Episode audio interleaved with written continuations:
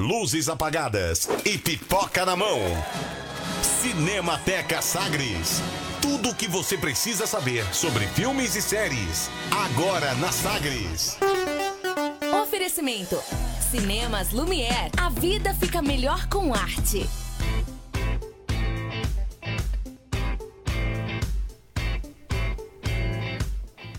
Quinta-feira, dia cinema aqui na Sagres, cinema com João Paulo Tito, mas antes, rapidamente vamos falar com Beto Estrada. O que, que tem de novidade hoje no Ouvindo Cinema, Beto? Bom dia, bom tudo dia, bem? Bom dia a todos. É, hoje é, inicia a exibição do último episódio da série As Grandes Trilhas de Batman.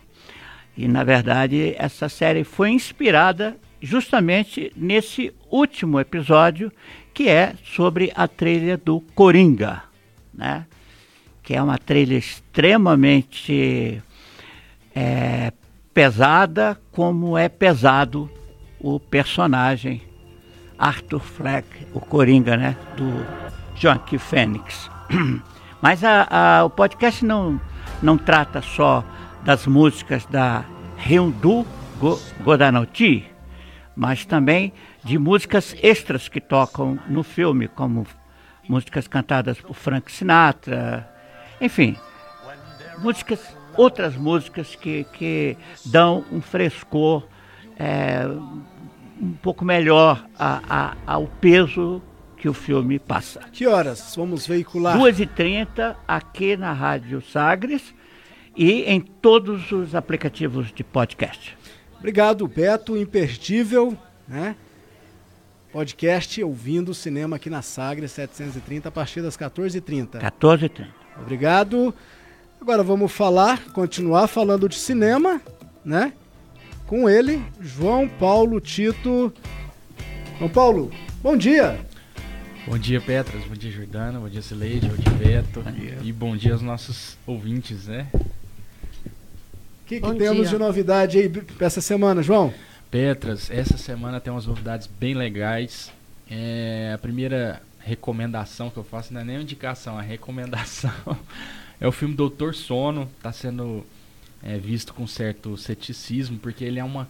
Ele se propõe a ser uma continuação direta do filme lá de 1980, O Iluminado, né? Que é o, o- nada menos do que é, Stanley Kubrick o dirigiu, né? Uma das obras referências do, do Kubrick e baseado num livro do Stephen King, também um dos melhores livros do Stephen King. Então é um filme do Mike Flanagan, que é um diretor que já adaptou Stephen King, é, inclusive para Netflix, num filme que se chama Jogo Perigoso, mas um filme menos pretensioso. Aqui ele tem uma missão dificílima, né? Porque fazer uma sequência já é difícil, de um, de um outro diretor já é difícil. Você se propôs a dirigir uma sequência para O Iluminado, né? Que é um clássico de gênero, do gênero suspense e horror. É um filme referência no gênero. É um filme referência na filmografia do Kubrick. Ou seja, certamente vão rolar comparações entre a direção dele e a direção do Stanley Kubrick. E é um filme, uma adaptação de uma obra também é, referência, um- uma obra é, clássica do Stephen King. É, esse segundo filme também é baseado no livro do Stephen King, um livro que saiu em 2013. É, na época, o próprio Stephen King, que criou o Iluminado, já foi muito questionado, né, por, por se propor a, escrever uma continuação para esse filme, para aquele livro. Então a missão dele é bem ingrata, né, digamos assim. Mas é um filme que, bom, qual que é, qual que é a sinopse? No primeiro filme, o garotinho Danny Torrance, Torrance é, foge, é, sofreu praticamente um atentado pelo próprio pai, né, que tenta é, fazer um homicídio, ele matar ele. O, o, o pai dele é vivido pelo Jack Nicholson, né, um escritor atormentado pelos seus demônios é, metafóricos e até literais também. E aí, numa estadia lá no hotel, no famoso hotel Overlook, famoso pelo filme, não, não famoso é, na realidade, mas é, ele sobrevive. Então hoje a gente vai acompanhar ele adulto, completamente traumatizado, alcoólatra, tentando se esconder numa cidadezinha do interior dos Estados Unidos e trabalhando num hospital. E aí ele descobre um vínculo telepático com uma menininha chamada Abra, que tem poderes especiais também muito fortes. A gente sabe no Iluminado que o, que o Danny tem lá os seus poderes, né? Ele é o Iluminado, digamos assim, do título. É, e aí ele vai nesse, nesse filme agora ele vai ter que lidar com isso, né? O retorno, a retomada de traumas antigos e lidar com essa questão sobrenatural que a garotinha abra, né? Mas eu acho que quem for assistir o filme tem que ir com o espírito preparado, né? Não para ficar comparando com o original. É um filme autônomo, é um filme completamente independente. É, a gente tem que utilizar o Iluminado original como um, um substrato, só como uma, uma base para você entender o segundo. Mas são filmes independentes. Eu acho que se, se a gente for assistir com essa com essa cabeça, a chance de decepção é, é bem menor. Né? E elenco de peso, né, João? Evan McGregor, Rebecca Ferguson, que é aquela que está na no, no Missão Impossível, né? Isso. É uma atriz, é, ela é europeia, rapaz, me fugiu agora aqui a cidadania é, dela. Rebecca Ferguson. Pois é, o Evan McGregor está muito sueca. Exatamente. O McGregor está bem elogiado. Ele sempre pega bons papéis e consegue sustentar bem os papéis que pega, os personagens que pega, né? É um cara que não ficou estigmatizado pelo pelo por Star Wars ou até pelo pelo, pelo primeiro filme que, que fez lá do Transporting, como é que é? Isso, Transporting, Transporting, né? Ele era novinho. Isso, novinho, ele conseguiu se, se desprender desses personagens clássicos, né? Então sempre vale a pena assistir um filme em que ele está. Ele escolhe muito bem os papéis, né? É um filme, um, um filmão para assistir. Grande pedida, né? É. O que vem a seguir aí, João? Bom, o segundo é, é, é uma recomendação, assim, é, é uma intimação para que todos assistam, sabe? É o filme Parasita, um filme sul-coreano, do John Robong, que é o cara que teve por trás de Okja. Não sei se vocês se lembram, um filme que causou polêmica na Netflix cerca de, sei lá, três anos atrás, eu acho, mais ou menos. Mas Parasita ganhou a Palma de Ouro em Cannes esse ano, então é um filme que está sendo bastante elogiado pela crítica, bastante recomendado. Quem assiste não se decepciona, pelo contrário, sai falando que é uma aula de cinema. É... E ele vem falar da história da família Kitaek. Tem o pai, a mãe, o filho e a filha, tá todo mundo desempregado, vive num porão sujo, apertado. E aí o filho consegue um emprego de professor de inglês de uma família rica. E aí ali ele vê algumas brechas e decide é, combinar com a família dele de todo mundo se infiltrar, procurar alguma coisa, oferecer alguma coisa, ser contratado de alguma forma pela família burguesa, né? Então é, é, eles vivem meio que como parasitas mesmo, in, inventam uma série de mentiras para poderem ir entrando nessa família, né? Só que isso aí obviamente, né, vai gerar alguns problemas, essa série de mentiras e tudo. Mas é um filme que está sendo muito comentado também por esses aspectos técnicos, né? É, primeiro, questão de roteiro, tem essa questão da comparação das cla de classes sociais, né? As classes mais baixas e, e como eles lidam com essas diferenças e, e, como eles entram no mundo dos burgueses, né? Um mundo completamente diferente. A, até a cinematografia muda, a fotografia muda, né? Quando tem essa transição os ambientes sujos e, e, escuros que a família vive realmente passam essa ideia pra gente, a gente se sente meio claustrofóbico, meio é, pressionado também por aquele tipo de ambiente, e eles vão para um ambiente completamente lindo e maravilhoso, uma primeira vista, né, da família rica. Então é um filme que, é, é, enfim, todo mundo tem que assistir porque em todos os aspectos é um filme muito bom. E a gente nunca pode deixar de assistir um vencedor de Cannes, né? Fica a segunda dica, então. Filme coreano, né? É, Sul-coreano. coreano. Quem não lembra de Old Boy, por exemplo, né?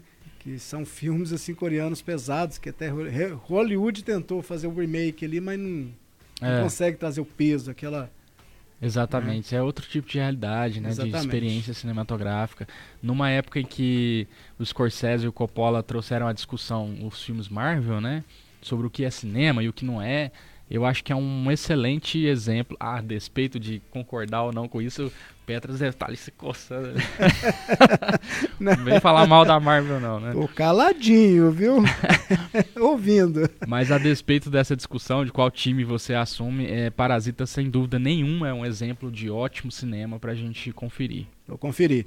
Tem filme brasileiro também hoje, João?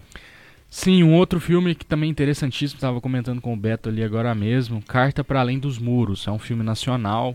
Ele vem trazer aí o Drauzio Varela, Marina Persson, o José Serra e mais uma série de profissionais da saúde para traçar uma trajetória histórica do vírus HIV no Brasil, né?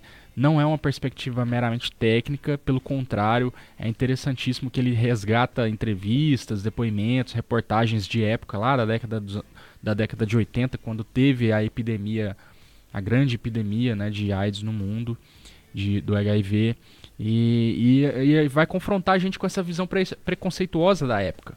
Né? Mostra pessoas na rua sendo abordadas, per, sendo perguntadas o que, que você acha do vírus HIV, e as pessoas falando, cara, é um castigo de Deus, ou nossa, eu acho excelente, é, uma, é um presente. Tem, tem gente que falou, é um presente de Deus, né?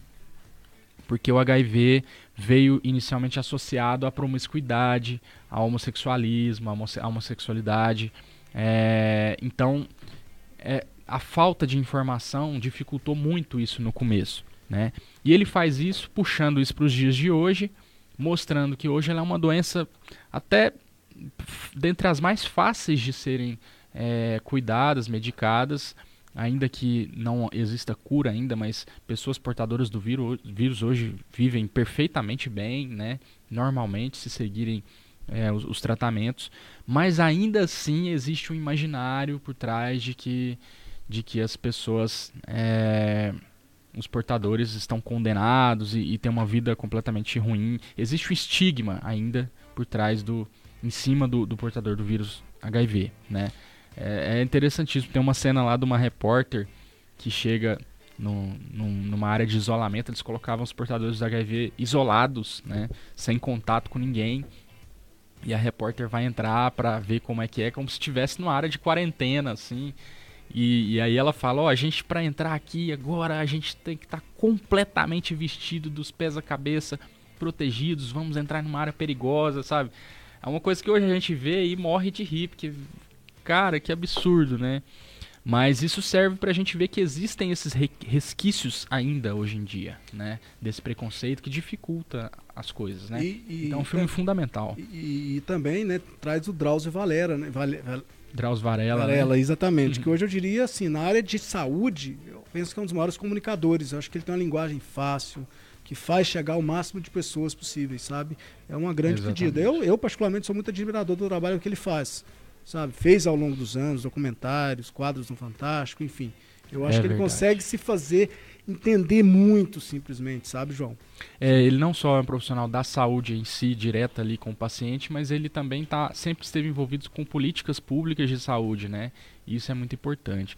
Então eu acho um filme fundamental também. E pra, fechando pra hoje, fechando um filme francês, argelino, belga, e também em parceria com o Qatar, Papicha, que é um filme da Múnia Medor. Ele é, se passa na década de 90. A gente pensa em filme argelino, francês, às vezes vem aquela ideia de um filme excessivamente artístico, cult, de difícil é, é, de gestão, mas não é. É um filme muito bem editado, um filme com a, um aspecto visual muito gostoso de assistir.